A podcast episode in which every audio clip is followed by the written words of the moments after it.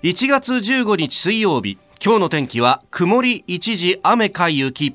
日本放送飯田浩二の OK コージーアップ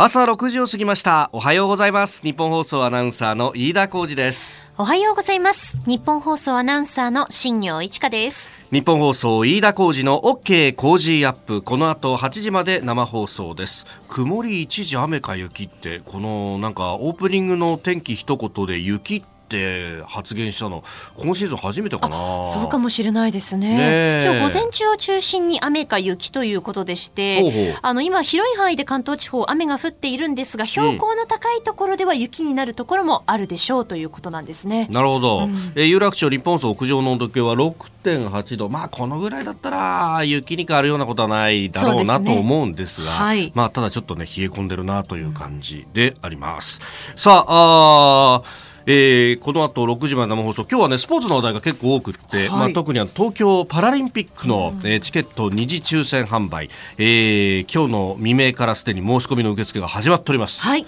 えー、今月29日の11時午前11時59分。お昼12時前に締め切りが来るというね。えー、うん、えー、前回の時はああ今日やんなきゃと思ってたらこういろんなこう紆余曲折があって、はい、ええー、仕事でバタついている間にこの締め切りが過ぎちゃったというのが私ありましたんで、えー、えー、今回は早めに手を打たなきゃなと。はいうん、そうですね。ね、うん、結構あの前回のね、えー、パラのチケットが競争率が高かったようなね、えー、スタッフも結構エントリーをしたんですが結局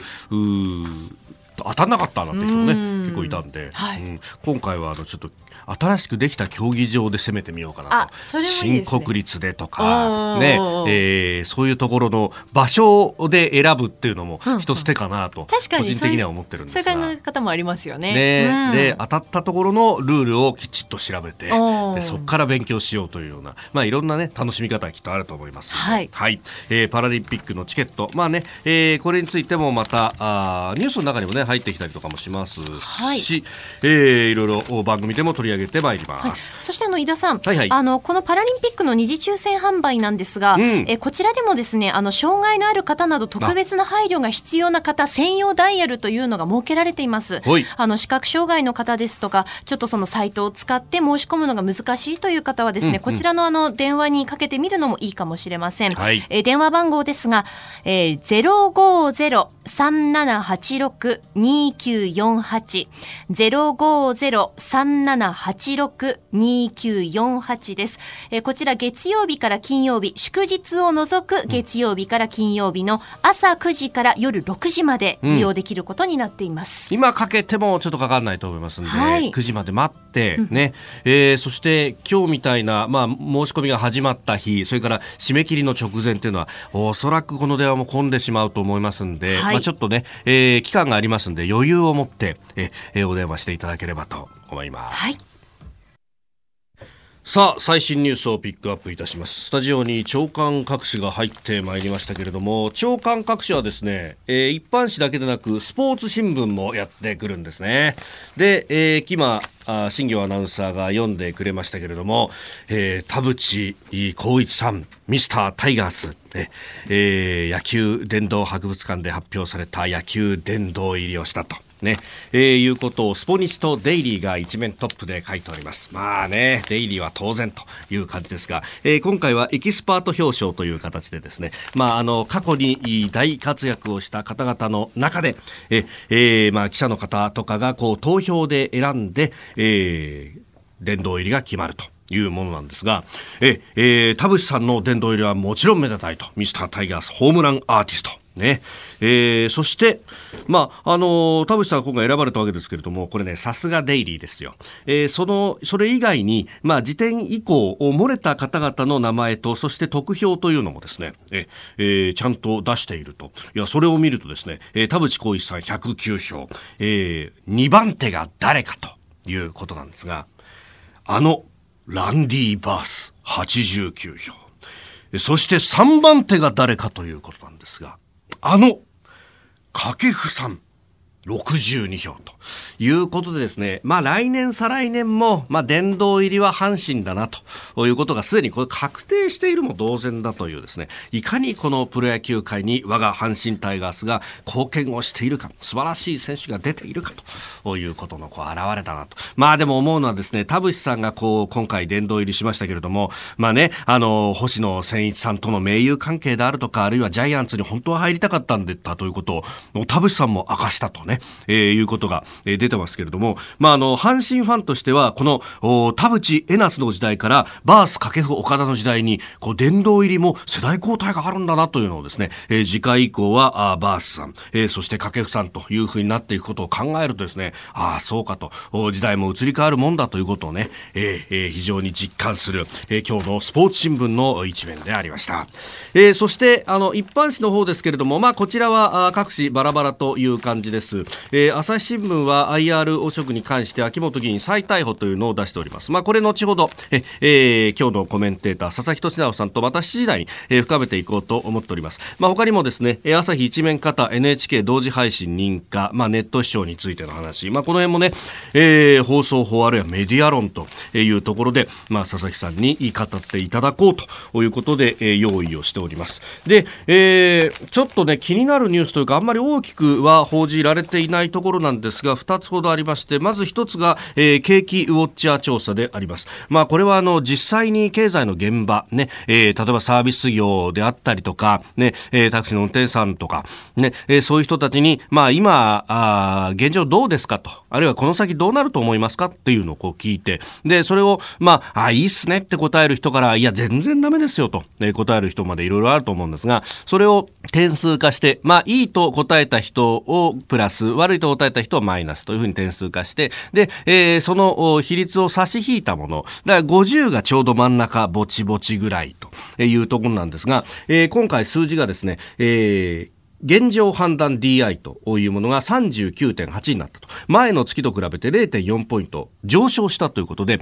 えー、2ヶ月連続の上昇なんていうふうに、えー書くところもあったりなんかするんですね。まあこれあの実は内閣府のまあ調査をしている内閣府の発表がですね、えー、そうなってますんで0.4ポイント上昇で2ヶ月連続のプラスみたいになってますので、えー、それをそのまんま書き写したのだろうというふうに推測をされるんですが、えー、これですね、じゃああの3ヶ月前の数字のことはスコーンと皆さん抜け落ちてしまっていると、えー、どうなっていたかということを調べるともうこんなもんすぐに、えー、発表資料をですね、当たればすぐにわかるんですが、えー、9月46.7ポイントだったのに対して10月36.7ということで、えー、そうなんです。10月になってですね、ボコーンと10ポイントも落ちた後にちょこちょこ上がって、で、12月は前の月と比べて0.4ポイントのプラスになった。あの、どんなものでもですね、高いところから落とせばバウンドするじゃないですか。そのバウンドが大したことがないということの方が問題であって、2ヶ月連続でちょこっと増えたからといって、それで増えた増えたっていうのは、いくらなんだって見出しに取るのはおかしいだろうと。まあ、その辺さすがに、朝日新聞はね、さすがだと思ったのは、えー、経済面に少し触れてるんですけれども、戻りが鈍いという、えー、街角の景況感改善鈍くという見出しを取ってるので、あ、これは確かに正しい見出しであるな、ということは私も思います。まあ、先行きの不透明感というのも広がっているというところです。えー、そしてもう一つ、小さい記事ですが気になったのは、あの、陸上自衛隊のですね、自衛官の身分証についてなんですよ。で、えー、これをですね、偽造したとして警視庁の公安部が昨日、えー、有印公文書偽造容疑で中国籍で、えー、台東区の留学生、えー、王市長容疑者を逮捕したということが書かれております。ま、まこの本人は供述ではですね、サバイバルゲームが好きで、そこで自衛官にこうなり、扮するときに使っていたということで、なりすます目的はなかったと供述。また、あの、陸上幕僚幹部の広報室によると、まあ、これまで、えー、王容疑者が関連施設に侵入されたということは確認されていないということになっております。まあ、背景も含めて今捜査中というところではあるんですが、えー、まあ、このところ、アメリカで、えー、軍の施設に入ろうとしたあ中国人の、まあ、留学生だったりとか、あるいはこうビジネスと言ってる人などが結構摘発されたりなんかもしていると。まあ、あそういったことなども考え合わせると、おお日本で、じゃあこういったことが起こらないかというと、どうだと。えー、これ、あの、まだ捜査の途中なんですけれども、なんか裏面には IC チップのような図柄があって、まあ、この変更案は鑑定を進めているといううことなんですが、これ、あの、本人が、えー、サバイバルゲームが好きでということがあって、で、かつ、なりすましで使われていないということで安堵するのはまあまだ早かろうと、えー、こういったことが起こりうるということ、そして、えー、これに対して、まあ、あの、実際に身分証のコピーをするということであれば、それ、その行為に対して裁くことはできるんですけれども、まあ、あの、日本国内で諜報活動であったりとか、あるいは、えー、様々な、あ世論工作などをしている場合に、それをこう、取り締まるという法律が一切ないというところ、まあ、あその辺というのは、えー、そろそろ考えてもいい時期に来ているんじゃないかというのは常々思っているところであります。いかがでしょうか。あなたの声を届けますリスナーズオピニオン。ニュースについてのご意見をお待ちしております。今朝のコメンテーターはジャーナリスト佐々木俊直さんです。取り上げるニュースまずは IR 汚職について秋元議員再逮捕です。えー、それから中東歴訪中の安倍総理オマーンの国王代理と会談をしました。それから就職氷河期世代の中途採用について、えー、さらに日米安保 19, 年19日に、えー、署名から60年の節目、えー、そして NHK の報道のテレビとネット同時配信というところも取り上げてまいります。あなたの声を届けますリスナーズオピニオン、えー、身分証の議場についてというのも結構いろいろツイッターやメールご意見いただきますね。勇者悟さんツイッターです。偽造できること自体が問題なんじゃないかと、えー、極秘料極秘の極秘の資料が流出したらどうするんだろうと、えー、スパイ防止法があればと、えー、まあ誰に、えー、参考になる代物は誰が提供したんだろうと。自衛官の身分証について。PGML3G さん。内通者がいるのかというようなね、えー、こともいただいておりますが、まあ、あれ、えー、まあ、1枚であらゆる情報が入ってるから本当にまずいんだと、偽造を含めて危ないと昔から言ってたんですよねと、えー、安さんさんからもツイートをいただいております。まあ、このあたりっていうのはね、えー、えー、一個こういう事態が発覚したってことは、こう、氷山の威嚇なのかということも思ってしまいますが。さあ、7時台はコメンテーターの方々とニュースを掘り下げます。今朝のコメンテーター、ジャーナリスト、佐々木俊直さんです。えー、2週間が経ちましたけども、明けましておめでとうございます。おめでとうございます。本年もよろしくお願いします。いえいえ、よろしくお願いいたします。さあ、お正月いかがでした？お正月は軽井沢にこもって、おずっとひたすら本を読みまくってました。ほいい正 正月ですね。地味な生活です。いや、何を言ってるんですか。私もあの、正月休み、あのね、さすがに公文社から出ました、時間とテクノロジーを読むとありがとうございました。いやこれ、今日ね、あの、いろいろテクノロジーの話もお出てきますんで、一つよろしくよろしくお願いします。お知らせ挟んで7時になるところです。あなたと一緒にニュースを考える飯田浩二の OK 工事アップ。7時台はコメンテーターの方々とニュースを掘り下げてまいります。今朝のコメンテーター、ジャーナリスト、佐々木俊直さんです。おはようございます。おはようございます。佐々木さんには番組エンディングまでお付き合いいただきます。では最初のニュース、こちらです。IR 事業をめぐる汚職事件、秋元司議員を再逮捕。カジノを含む統合型リゾート IR をめぐる汚職事件で中国企業側からおよそ350万円の賄賂を受け取ったとして東京地検特捜部は昨日衆議院議員秋元司容疑者を収賄容疑で再逮捕しました。秋元容疑者は容疑を否認しております。えー、今朝は朝日新聞、毎日新聞、東京新聞と3紙一面トップ、まあ、その他の新聞も一面の肩のところに入れていたりもします。さあなんかこの話ずっとね、えー、年末から引きずっている感じですが、うん、まあ、一般メディアではですね、はい、そのどこまで自民党内に広がるのみたいな話に話題になってるんだけど、うんうんうん、どっちかというとねこの中国企業の側の方が気になっていて 500.com ってあまり聞いたことない会社なんですけど、ね清華大学っていうね有名大学中国の北京にある清いという字に中華の華と書ですね、はい、えー、そこの系列の企業なんですよね。はい、で清華大学って習近平の出身校なんですよ。そうか。そうなんです。だからそこにどこまでその国の意向が働いてるのかどうかはわからないんだけれど、はい、でもね見方によってはなんか日本の政治家に中国企業がビジネス参入のために賄賂を払うっていうのは、はい、多分これまでない事態になってきてるから、ね、そうですね。それこそこれってね、1960年、70年日本が景気性が良くて高度成長した頃に、はい、ロッキード・グラマンとかね、アメリカ企業は日本市場に売り込み狙ってね、田中角お金渡したみたいな話あったじゃないですか。次期戦闘機の話だったりとか、旅客機の話だったりとか、うん、ああいうのとね、同じ構図でやってきてるのかなと。なるほど。うん、ただ今違うのは、はい、えー、中国ってほらずっと世界の工場って言われてね、まあ、iPhone を製造したりとかしてきたんだけど、はい、今やだんだんこうそこから脱却しつつあると、まあ、人件費も上がってきたんでもはや世界の工場ではなくなりつつあると、はい、で AI みたいな先端技術を追いかけつつも一方でほらソフトとかすごい力入れて最近ほらハリウッド映画にめちゃくちゃ出資していて、はい、もうなんかね昔だったら日本人が出てるポジションが、うんうん、なぜか最近中国人になってたりとかね、はい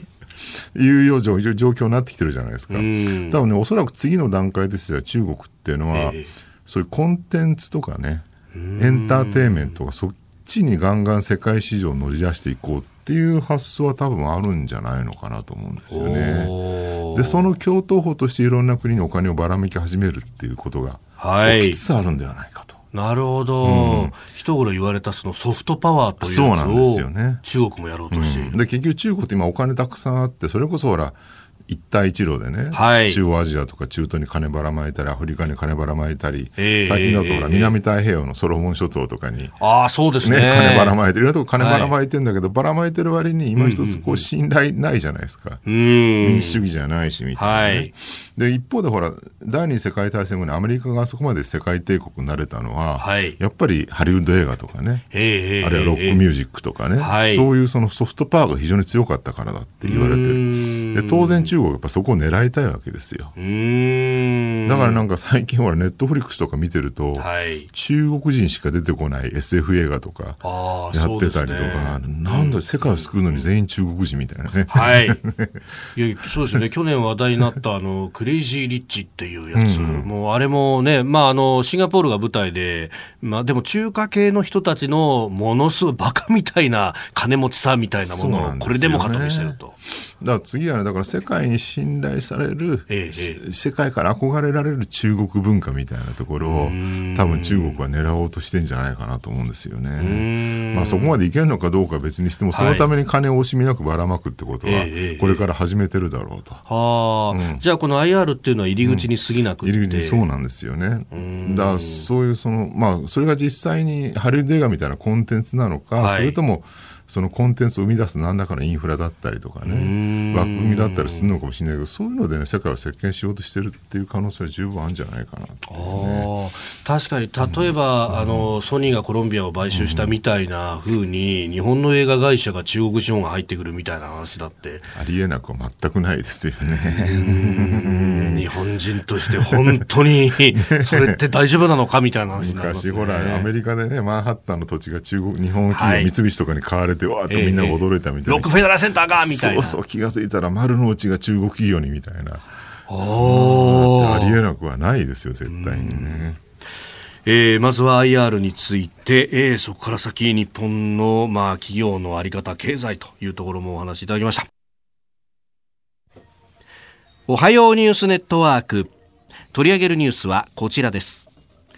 中東歴訪中の安倍総理がオマーンの国王代理と会談。中東歴訪中の安倍総理大臣は昨日オマーンの首都マスカットを訪れアスアド国王代理と会談しました。中東情勢の緊張緩和に向け協力していくことで一致しております。また海上自衛隊の中中東派遣についても理解を求め国王代理は日本の取り組みを高く評価し協力したいと応じております。今回はサウジアラビア、アラブ首長国連邦と巡ってきて最後がオマーンというところです。まあ、あの先週ね、えー、全国王が亡くなったばかりというタイミングでもありました。うん。まあ、オマーンとも UAE ともですね、はい、きちんと話を取り付けてきて、石油の確保を一歩進めたってみたら、今回のね、訪中、中東訪中、僕すごい高く評価されるべきだと思いますよ。あの、結局今の状況って、はい、なんだろう、まあ、イラ、もともとはね、イランっていういわゆるイスラム教シーア派の国と、それからサウジアラビア中心とした湾岸諸国ですよね。はい、そのイスラム教スンニ派の対立っていうのが背景にあって、えー、それぞれにアメリカとロシアとその他が乗りですね、うん、さらにそこにもうちょっとちっちゃい規模で言うと、イスラム国の残党とか、えー、ね、シリアにいるさまざまな勢力がかぶさってるって非常に複雑な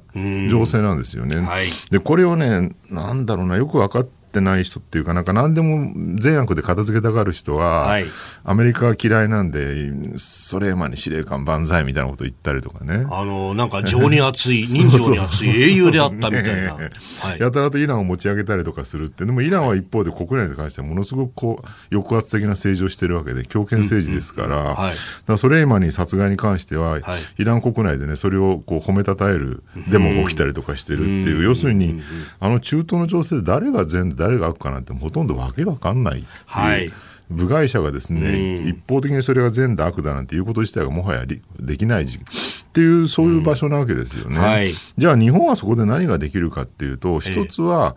えー、何が善が何が悪かなんて考えずに、まずあそこで戦乱が起きないように、はい、えー、他の国、つまり EU だったりとかですね、アメリカと努力していくことっていうことと、もう一個はもう、とにかく石油を確保する、ね、はい、だって日本の石油の大半は実は中東から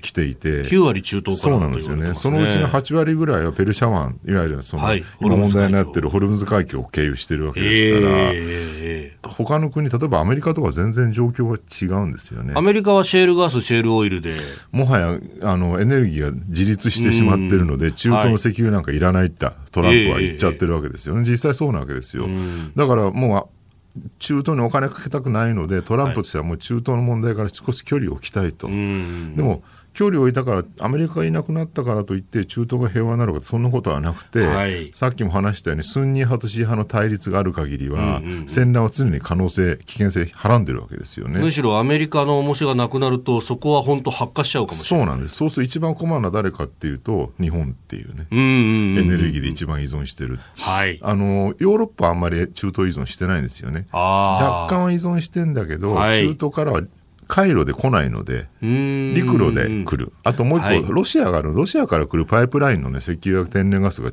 ヨーロッパはすごく多いので、結局中東で、えー、中東の石油に激しく依存している先進国っていうと日本が一番っていう。で、しかもそれが、あ、ちなみに中国もですけどね。はい。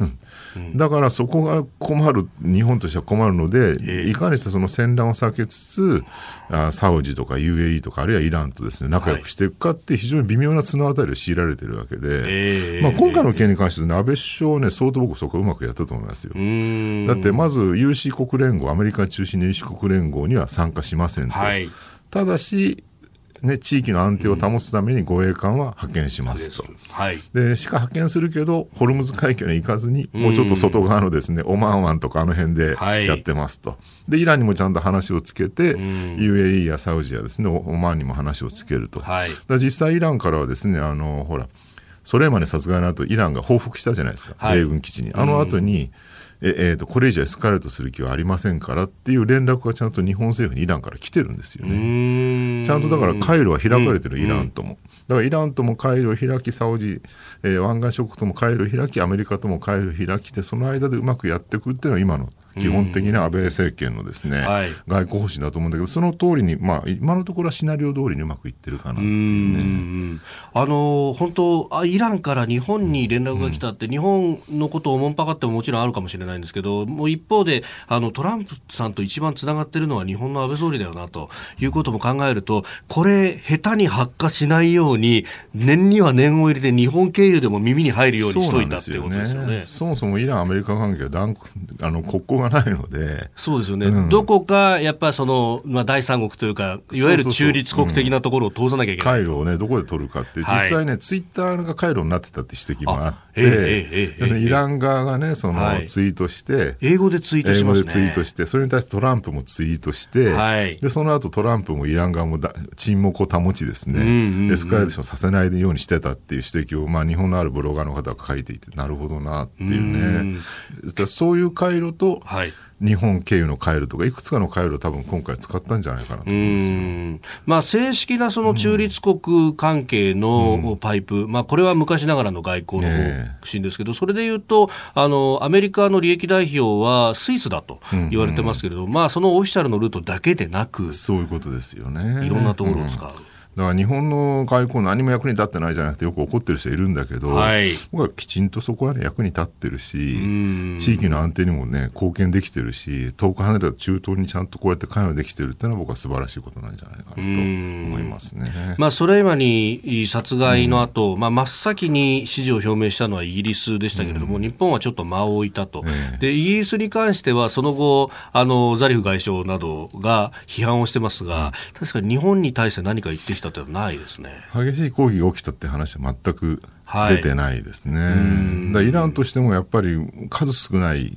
その西側との,、はい、あのパイプですからそこは大事にしたいという気持ちは相当あるんじゃないかなっていう、えー、まあ日本イラン関係ね歴史も古いし、えー、ほら90年代なんかあのイラン人にビザ免除してたりしたから、そうでしたね、大量に日本に来た時期もあったじゃないですか、はい、その後いろんな問題があってなくなっちゃいましたけどやっぱりこの日本イラン関係ってね僕は大事にしていくべきだなと思いますよ、まあ、その延長でいうと、うん、今回のまあ問題も含めてやっぱり核合意をどうするっていうところだったわけじゃないですか、うん、あのこれがね完全にゼロになったかっていうと、はい、案外そうでもないみたいで、アメリカはまあ離脱しちゃったんで、はい。ね、イランはかなり怒ってるんだけど EU はまだ核合意を、うんもう一回取り戻したいっていうか維持したいって気持ちは相当あるよねと、だからここで日本がいかにそこに関与しつつですね、はい、核合意もう一回取り付けてトランプの意向を改めさせるかっていうことが多分次の課題になってくるんじゃないかなと思いますね、まあ、前回の核合意は日本は全く蚊帳の外だったわけですもんね。でも常任理事国じゃなくてもドイツは入ってるわけだから。そうですよね。オバマ時代と比べるとトランプ、はい、安倍関係の方がより有効なので、そこは関与する可能性というか余地はあるんじゃないかなと思いますよ。えさあそしてもう一つのニュースですが内閣府の就職氷河期世代の中途採用をずっと応募してたんですがおよそ680人がの応募があったというふうに昨日発表されております。今年4月に内閣府では若干名を正規職員として採用する予定と。まあそう考えるとかなり狭き門というか倍率は高くなってますね。ねえ30代半ばから40代半ばのロスジェネ世代は1700万人。はい。そのうち合格者は若干名とまあ、一応そうやって取り組んでますっていう意向を示すのは悪くないんじゃないかなという、最近ね、最近数日前に読んだ記事であっと思ったのは、はい。最近あの黒字リストラって言葉が出てきている。今日も毎日新聞がね、うん、追いかけて出してますけどもともと日経がね書いてましたねそうなんですよ、ね、黒字リストラってなんだかで企業の業績は良くて別にリストラ必要、うん、する必要ないんだけどまあ、あの最近入るのデジタル、はい、あのコンバージェンスっていうかですね DX みたいなとかね、はい、あるいはまあ若手のほら優秀な技術者は中国企業年収初任給1000万みたいな話が出てきてるんで、もっと給料上げなきゃって話になってきてるからその固定費っていうか人件費の原資に、はい。えー、いらない中高年のリストラをしてその分当てるっていう。でその言ってる中高年っていうのは40代半ばから50代前半で。就職氷河期世代なんですよ、ね、そうなんですよね。だからなんか就職氷河期でね、こうみんな非正規雇用になって悲惨な目にあって、それでもまあ頑張ってなんとか、終身雇用の大企業に入れた人たち氷河期世代も今になって、はい、もはやすでに見捨てられつつあるっていうね。なんか氷河期世代誰も得しないまま時代が終わりつつある感じってしませんか、飯田さんも氷河期世代、ね、いやおっしゃる通りなんですよ。でこれあの氷河期世代ってやっぱりそういう経験があったからかもしれないんですけど、うん、やっぱり自分をまず守ろうってみんな思っちゃうと、うん、その困ってる人たちに対してじゃあ政策的にどう手当てしたらいいんだみたいな議論っていうのがいまいち同世代では盛り上がらないし上の世代はケアしてくれないし。俺だ俺はこんなに苦労してここまで来たのにになんで他のやつがっていうねさホリエモンとかほら、うん、氷河期世代なんで、やっぱあの人も割に新自由主義的なところであるっていうのは、そういう背景だと思うんですよね。いや今こそ政策の力のはずなんですね。そうなんですよね。以上、おはようニュースネットワークでした。続いて、教えてニュースキーワードです。日米安保60年。今月19日現行の日米安全保障条約の署名から60年を迎えます。アメリカ訪問中の梶山経済産業大臣は13日ライトハイザー通商代表と会談したほか14日には EU を交えた貿易相会合を実施。同じく訪米中の河野防衛大臣は今日エスパー国防長官と会談。また茂木外務大臣はポンペオ国務長官や韓国のカン・ギョンファ外相と会談します。えー、60年安保の方ですね。そうですね。えー、昭和35年、うん、ね、そこから60年と。まあ、この60年、一貫した課題は、はい、アメリカとの距離をどうやって置くのかっていうね、うん、置いた方がいいのか、置かない方がいいのかって議論も含めて、それがずっと大きな課題だったわけですよね。はい、あの国民民主党の前原誠司さんが、民主党政権時代の外務大臣ですけど、はい、数日前にあの毎日新聞のインタビューに答えてて、対米依存の高さが日本の弱みだった。って言ってるんですこれ確かにそうで、はい、えー、核抑止力とそれから敵地攻撃力それから装備と情報収集この4つのカテゴリーで米国に依存しているのではい、でこの米国に委ねていることの多さが対米交渉力を著しく貶めていたと。要するに貿易とか他の分野でね、はい、日米貿易摩擦とか、えー、もう妥協を強いられなきゃいけなかったっていうね、はい、そこが中国と日本の違うところで中国はね別にアメリカに何も依存してないんで、貿易摩擦起きても強く出るんですですけど日本はもうそれはね徹底的にアメリカに従属するしかなかったと、えー、だからここをなんとかしなきゃっていうのはそうなんだけど一方でじゃあアメリカに対して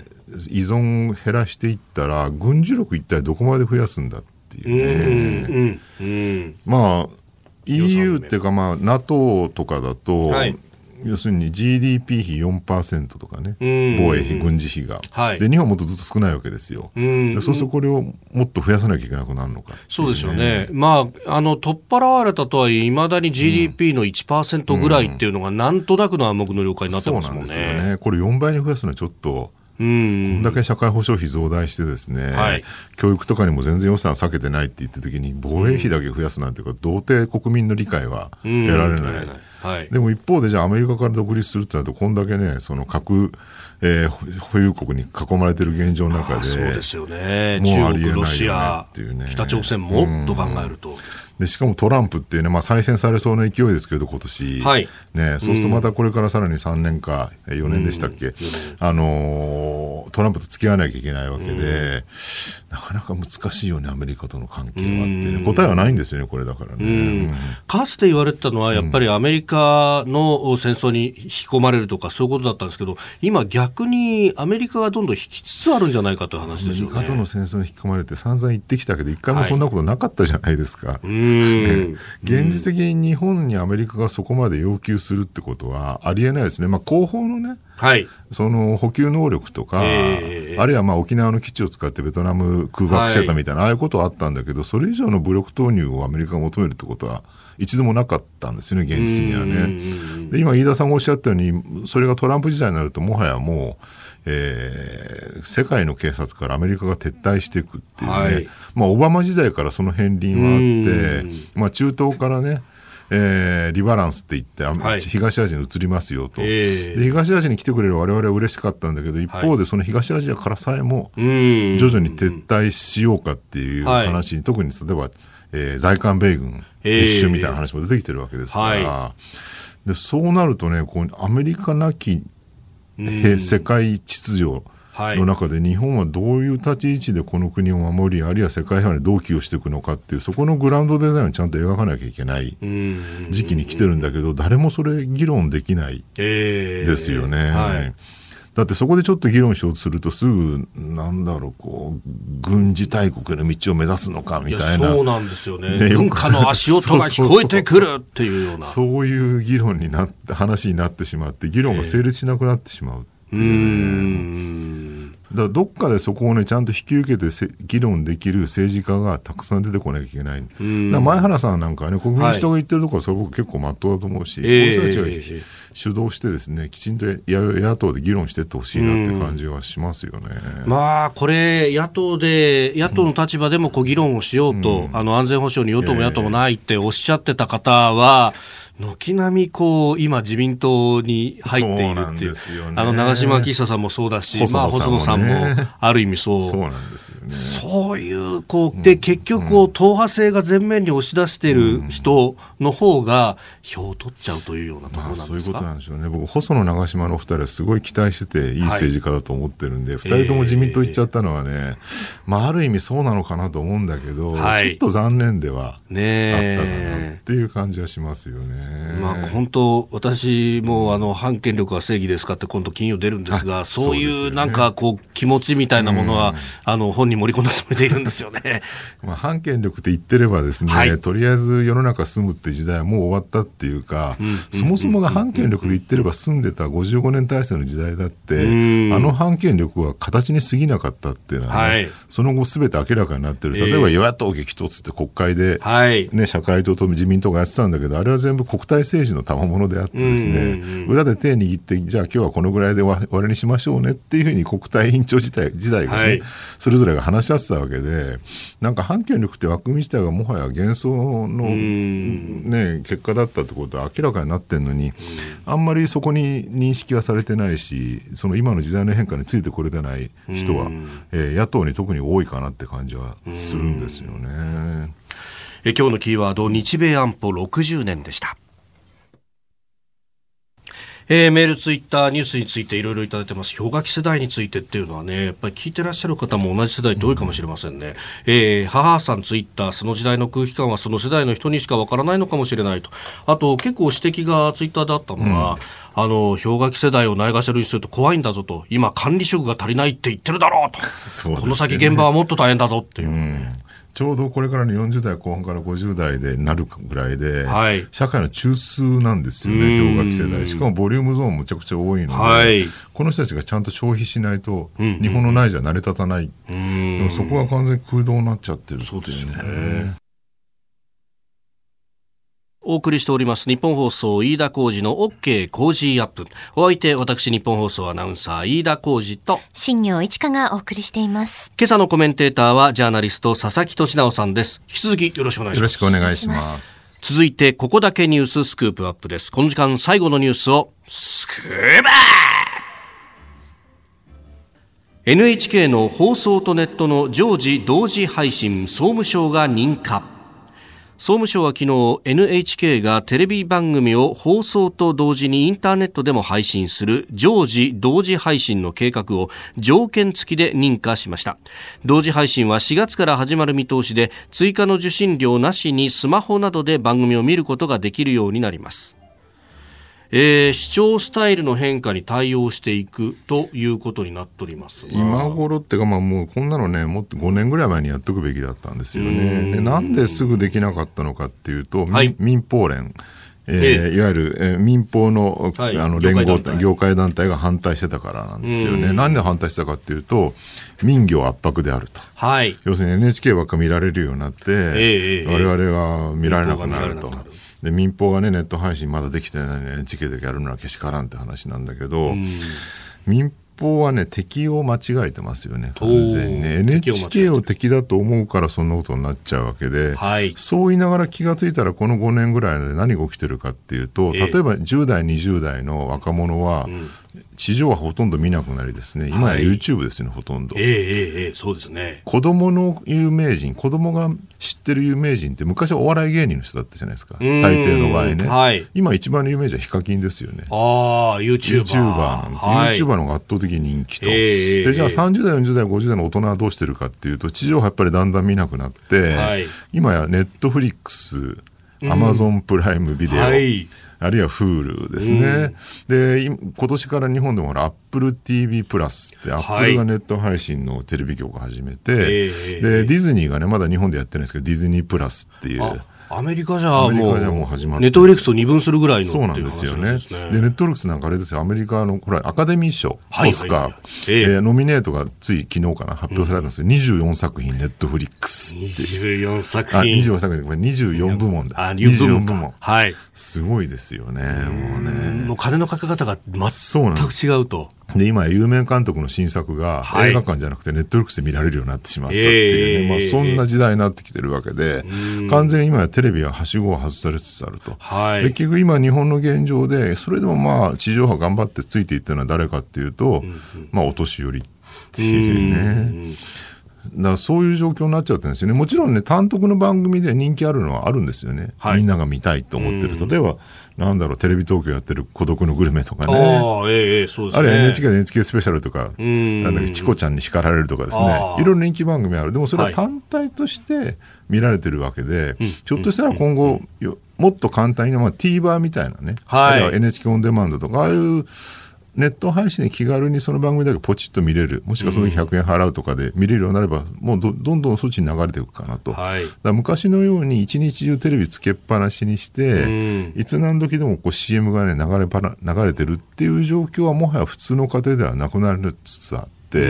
それを維持してるのはそういう番組視聴スタイルを維持してるのはもう高齢者だけですね現実ね。でうちもだから田舎帰って例えば、はい、おどうしてるってドア開けると誰もいないのにガンガンにテレビが大音量で流れてるってああもう BGM 代わりみたいな。そうなんですよね。ああ確かに、うん、あの、うちの子供5歳になるところなんですけど、えー、あの、普通にこう、たまにテレビを見てることもあるんですよ。うん、まあ、あの、YouTube もそうだし、えー、今ほら、テレビについてたりなんかするから、それで見たりとか。ね、ボタンがありますね。ボタンがあったりなんかするんで。うん、なんですけど、たまにそうやってあの、放送をこう見てたりなんかすると、えー、もう一回、もう一回とか言って戻してって言うんですよ。いや、戻らないよ、これ生放送だからねっていう。そこの概念っていうのが全く、すごいですね。その、境目がないんですよね。いや、コンテンツはコンテンツを持って見てるって感じですよね。ね最近赤ちゃんだってあのテレビ画面触ってスワイプさせようとするそうそうそうそう あの、あの、紙焼きの写真もそうでした。うち。紙焼きの写真スワイプ。スワイプしようとして、ね、それは切り替わらないんだよって言わないと。電子ペーパー。いや本当なんかそこにゾッとするものを感じたんですが、でもその世代が大人になったらもう全然違う世界になってくるんじゃないですかね。はい、結局でもこれってそのテクノロジーの変化でこうある意味インフラとコンテンツが完全に分かれるというか、うん、そうなっていく。そうなんですけどね。ただねインフラとコンテンツ分かれつつもネットフリックスが例えば AI、人工知能を駆使してどういう番組が人気あるかって分析して配信するようになってきてるんで、ある意味もう一回ね統合されつつあるっていう状況でもあるんですよ。この佐々木さん出された公文社から出ています、うん、時間とテクノロジー、そのあの垂直統合と、まあ、水平統合っていう話が出てますけど、水平になって一旦分離されたものがもう一回 AI とデータによって垂直統合が第2回目の垂直統合が始まるって話をね書いたんですけどね。そういう状況なんですよね。じゃあネットフリックスだったりとか、うん、まあ、フールとかあのディズニーもそうですけど、ね、こう自分たちでコンインフラを持ってるけれどもそこから逆算してもう一回コンテンツを作るみたいな。例えばヤフーの時代ってヤフーは基盤だけ提供していて、はい、そこで流れるニュースは新聞社とか出版社が提供してたでネットフリックスやなんかはもう自分たちで作ってますからね。コンテンツをね。そこは潤沢な予算を投じて。そうなんですよ。そういう状況になってきてるラジオどうなんですかね？ラジオも、だからあのネット配常時配信に関しては、えー、まあ、ある意味先行している部分はあって、もうラジコというプラットフォームで、えーまあ、ほとんどの会社がこれに、まあ、参加をしているという状況でいつでも聞けるようになってきてて、復権してきつつある、ありますよね。まあ、そのね、やっぱあの行動を制約しないっていうところ、耳だけっていうようなところっていうのはあのアメリカではね、今、あのポッドキャスト、はい、ものすごい盛り上がっていて、ポッドキャスト新ビジネス参入するスタートアップとかすごい増えてたりとかですね、なんだかというと、あのスマートスピーカーが普及したからって一番大きいみたいですね。えー、画面がなくてもえー、日本放送聞かせてって、声かけただけでそこから流れ始めるっていうね、うん、そういうのが出てきたおかげでインフラとしてはだから音声コンテンツ整いつつあるよねと、うん、だからねここにうまくビジネスス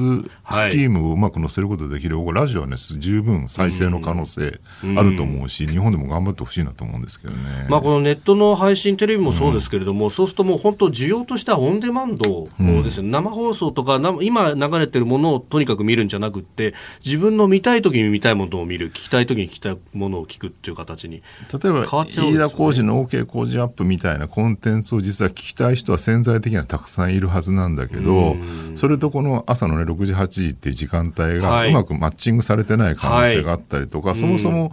その番組があるって情報自体がリーチされてないね、はい、だからそこをうまくマッチングさせて、いつでも例えばなんかこういう、えー、今のメディアの状況とかね、その政治の状況に対して、一定のこう見方を提示している、その知りたいって人はいると思うんですよね。そこにうまくバッと刺さることができれば、十分もっともっと聞かれるはずだと思う。ミスマッチですよね、完全に。これはね、現状はね。これあの、まあ、日本のこの放送局っていうのが、うん、まあ、ある意味それってあのコンテンツを作るところに特化して、うん、でその伝送経路っていうものは従来の電波であったりとかインターネットであったりとかさまざまなものを駆使していくっていう、そのどうなんでしょうね？コンテンツメーカーにこれから放送局ってなっていくのかそれともそこから垂直統合のところまで進めるのか？現状はまずね、ええ、そのそれこそラジコみたいな形で水平分離して、うんうんうん、もっと誰にも知られる基盤を作んなきゃだめだと思うんですよ、ね、あ広く認知されるってことがまずまず第一段階として。は、それがうまく行き渡った後にもう一回、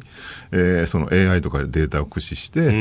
ー、番組とそのリスナーのマッチングみたいなふうに移ってくるんじゃないかなっていう。現状までやっぱそこがねラジコにしてもまだそんなにすべての人が聞いてるわけじゃないし、はい、あと日本だとまだスマートスピーカーがそこまでまだ普及してない。っていうインフラがまだ整ってない部分っていうのは結構あるんじゃないかなと思いますよね。えー、今日のスクープアップ、まあ、あ総務省の NHK の放送とネット常時同時配信の話から、まあ、メディアの未来というところまでお話しいただきました。